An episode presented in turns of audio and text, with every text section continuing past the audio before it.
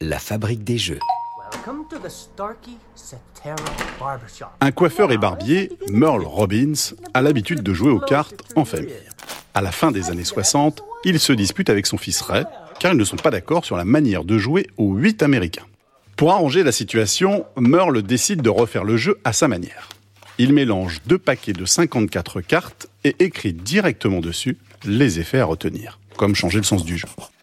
Ray propose de rebaptiser le jeu Uno, mot qu'il faut prononcer dès qu'il ne nous reste qu'une seule carte en main. Uno Ensuite, Merle fabrique une petite série de Uno qu'il vend dans son salon pour 3,50$.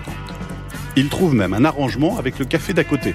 En cas de retard, il lui envoie ses clients pour essayer le jeu, puis il les rappelle via un interphone installé pour l'occasion.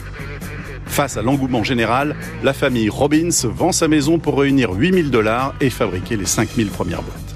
En 1971, Merle et sa femme Marie achètent une voiture et une caravane sur laquelle vous pouvez lire Uno, best card game in America.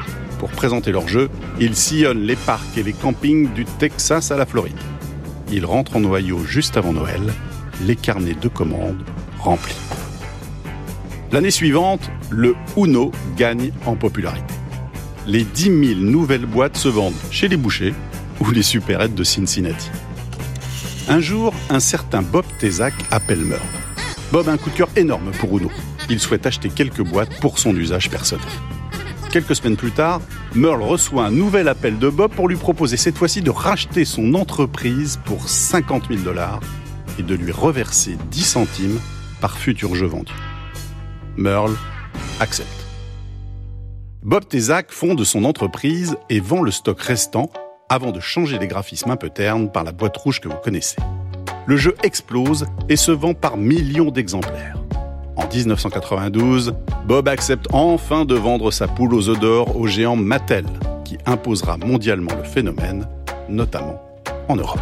La fabrique des jeux, une règle. Comme toujours avec les jeux populaires, nous avons modifié les règles originales sans s'en rendre compte. En 2021, Mattel a d'ailleurs fait une campagne sur les réseaux sociaux pour rappeler des points essentiels, comme le fait qu'il est interdit d'enchaîner les plus d'eux. Relisez les règles et vous aurez sûrement quelques surprises.